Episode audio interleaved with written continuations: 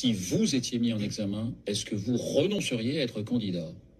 Oui, de la même façon que dans le principe, un ministre doit quitter le gouvernement lorsqu'il est mis en examen. Un ministre qui est mis en examen doit quitter le gouvernement, ce sont les mots que tenait Emmanuel Macron lors de sa campagne présidentielle de 2017.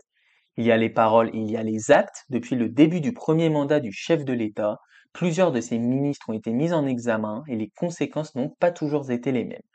Avant tout et pour comprendre, voilà ce qu'il faut savoir. Il est important de dire que juridiquement, rien n'oblige un ministre mis en examen à démissionner. Pourtant, une règle non écrite en vigueur depuis 1992 veut que ce soit le cas au nom du principe de précaution. Alors, quels sont les exemples dans l'histoire? Eh bien, ils sont nombreux. Revenons 30 ans en arrière sous la présidence de François Mitterrand. Bernard Tapie, alors ministre de la Ville dans le gouvernement de Pierre Bérégovoy, est le premier à devoir se plier à l'usage. L'homme d'affaires est accusé d'abus de biens sociaux. Il démissionne quelques jours avant d'être mis en examen, moins de deux mois après sa prise de fonction. Plusieurs autres ministres connaissent après lui un destin similaire sous la présidence de François Mitterrand, comme Gérard Longuet et Dominique Strauss-Kahn. La donne change lorsque la droite revient au pouvoir. Jean-Pierre Raffarin, Premier ministre de Jacques Chirac lors de son second mandat, nomme Renaud Donnelieu de Vabre aux affaires européennes en 2002.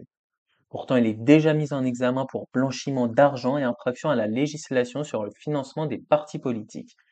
Il est même condamné en février 2004, ce qui ne l'empêchera pas d'être nommé un mois plus tard au ministère de la Culture.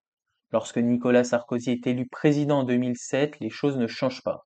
André Santini met en examen pour détournement de fonds publics faux et prise illégale d'intérêt, et Brice Hortefeux, mis en examen en 2009 pour injure raciale et atteinte à la présomption d'innocence puis condamné, restent tous deux à leur poste. L'arrivée au pouvoir de François Hollande en 2012 marque le retour de la jurisprudence et une rupture avec la méthode de Nicolas Sarkozy. Jérôme Cahuzac, Anquilino Morel, Thomas Thévenoud ou encore Kader Arif Voici quatre ministres qui ont été contraints de quitter le gouvernement dès lors qu'ils ont été suspectés d'irrégularité avant même d'être mis en examen. Et sous la mandature d'Emmanuel Macron, comment est-ce que ça se passe alors? Eh bien, malgré sa déclaration en tant que candidat en 2017, selon laquelle un ministre mis en examen se devait de démissionner, le chef de l'État a des principes qui varient. Richard Ferrand, par exemple, alors ministre de la Cohésion des Territoires en 2017, est soupçonné de prise illégale d'intérêt. Il ne conserve pas son poste mais prend la présidence du groupe LREM à l'Assemblée nationale. Il est mis en examen en 2019, ce qui ne l'empêche pas d'être maintenu dans sa fonction.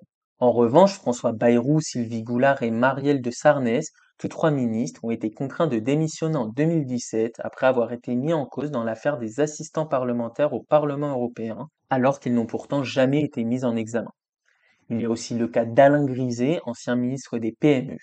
Il a pu rester à son poste après que la Haute Autorité pour la transparence de la vie publique ait transmis au procureur de la République un signalement pour un possible abus de confiance. Deux enquêtes ont été ouvertes contre lui et son logement a été perquisitionné en février 2021, mais il sera malgré tout maintenu à son poste jusqu'au mois de décembre où il sera condamné à six mois de prison avec sursis. On voit que les principes de la République en marche sont assez inégaux, c'est peut-être ça le fameux en même temps. Et ce n'est pas fini. Lundi 3 octobre dernier, c'est au tour d'Éric Dupont-Moretti, déjà mis en examen depuis juillet 2021, d'être envoyé devant la Cour de justice de la République pour prise illégale d'intérêt dans le cadre de ses fonctions. Concrètement, le garde des Sceaux est accusé d'avoir utilisé sa fonction de ministre de la Justice pour servir ses intérêts privés dans deux affaires. Pourtant, Dupont-Moretti conserve la confiance d'Emmanuel Macron depuis sa mise en examen. Le président l'a même reconduit à son poste lors de sa réélection et ce renvoi devant la Cour de justice de la République ne semble pas pour le moment changer la donne. Lorsque la question d'une démission est posée au garde des Sceaux, il répond que Ça n'est pas à l'ordre du jour. Ensuite, il y a l'affaire Alexis Collère, qui a été rendue publique le 3 octobre elle aussi. Alexis Collère n'est pas ministre, mais son rôle n'est pas moins important pour autant. Le secrétaire général de l'Élysée est le plus proche collaborateur d'Emmanuel Macron. Lui aussi est mis en examen depuis le 23 septembre 2022 pour prise illégale d'intérêt et trafic d'influence. Il lui a reproché de ne pas avoir fait état de ses liens familiaux avec le principal actionnaire de l'opérateur de frais maritimes MSC, alors même qu'il avait été conduit à prendre position dans ce dossier au nom de l'État. Et malgré ça, lui aussi conserve le plein soutien d'Emmanuel Macron. Pour ce qui est euh, d'un homme qui, euh, depuis plusieurs années, passe ses nuits et ses jours à servir l'État avec un dévouement et une intégrité dont je peux témoigner, dans une époque où, respectant les lois qui ont, qui ont été votées il y a maintenant près de dix ans, il n'y a plus d'intervention dans les dossiers particuliers, et après que sur cette même affaire, l'enquête préliminaire ait d'abord classé le dossier, je considère que la décision que euh, je prends est tout à fait légitime. De quoi faire vaciller la République irréprochable prônée par le candidat Macron et aller à l'encontre des propos qu'il tenait en 2017. Alors revenons à la question initiale. Un ministre mis en examen doit-il démissionner? Eh bien, chacun se fera son avis. Il est vrai que la règle non écrite en vigueur depuis 30 ans est loin d'avoir toujours été respectée.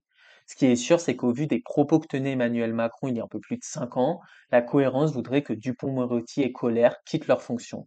D'autant plus qu'il est compliqué de paraître légitime aux yeux des citoyens pour un ministre lorsque son casier judiciaire est en jeu pour des affaires d'une telle importance. Des affaires qui font aussi parfois encore plus appel à la morale qu'au texte de loi. Il est toutefois nécessaire d'admettre que la mise à pied d'un ministre mis en examen, qui serait ensuite relaxé, peut légitimement paraître injuste. Cela constituerait un frein dans sa carrière alors qu'il n'est pas coupable. C'est pourquoi il est difficile d'adopter une position binaire sur cette question. En l'occurrence, dans les cas précis d'Alexis Collère et Éric Dupont-Moretti, il faut noter que les engagements pris par le président de la République lors de sa campagne de 2017 ne sont pas honorés. Retrouvez tous les jours un thème d'actualité complet dans nos débriefs sur cactus-info.fr.